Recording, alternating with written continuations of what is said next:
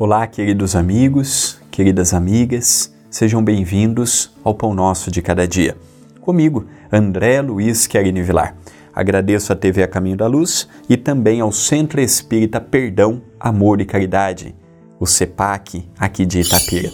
Que o Pão Nosso de hoje possa ser pautado nos ensinos de Jesus, nas reflexões que Emmanuel, este grande benfeitor, pelas mãos de Chico Xavier, nos deixou tão atuais, tão vivos em nossa memória, trazendo-nos paz, entendimento, nos colocando no lugar do próximo.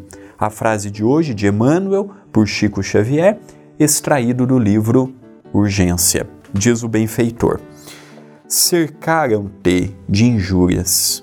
Medita na perturbação dos amigos ou adversários que adotaram comportamento infeliz, entrando em dívidas escabrosas com que se defrontarão um dia. Medite na perturbação alheia, para não perturbarmos pelos mesmos caminhos que levou a perturbação do próximo. Agora estamos no momento eleitoral. Saímos de um turno e teremos o outro. Em alguns estados do Brasil e de modo geral, percebemos o que? Quantas pessoas deixaram de serem amigos por conta de política.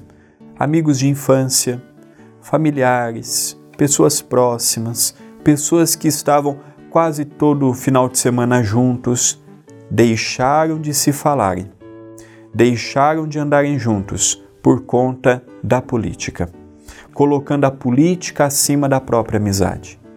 Existem assuntos que temos que ter o bom senso de não levar adiante. Um deles é a política temos que saber muito bem com quem falamos dela. Temos que observar com muita cautela quem está ao meu lado. Porque às vezes eu estou achando, ah, eu vou dar minha opinião, é a minha opinião. Nós podemos ter opiniões. Isso é um direito nosso. Mas será que a minha opinião, naquele momento, não vai perturbar o próximo e, consequentemente, perturbar a minha vida? Será que a forma que eu estou expondo o assunto e as argumentações que eu estou utilizando são as mais adequadas para aquela pessoa e para aquele momento? Será que há momentos em que eu tenho mesmo que retrucar e contra-argumentar com o que o outro disse? Não há casos que o melhor é ficarmos calados e deixarmos a pessoa pensar daquela forma e nós mantermos a nossa opinião? Será que para tudo nós temos que dar uma opinião? Será que para tudo nós precisamos saber? Será que para tudo nós precisamos contra-argumentar quando não concordamos? Será que isso vai nos levar realmente a uma melhor qualidade na nossa amizade? amizade é construção. amizade não, não é algo eterno, algo para sempre. Como tudo na vida, tem um começo e poderá ter um fim. Agora, se passar pela manutenção é igual casamento, relação pais e filhos, relação profissional. Se manter a manutenção, nós não teremos problemas.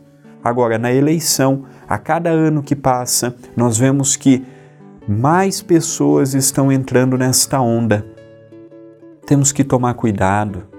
Não vale a pena brigarmos por aqueles que sequer estão preocupados conosco. Não vale a pena nós brigarmos Quantas pessoas não eram do partido A, falavam mal deste e passa-se os anos, muda-se de lado? Quantos opositores não se tornaram amigos?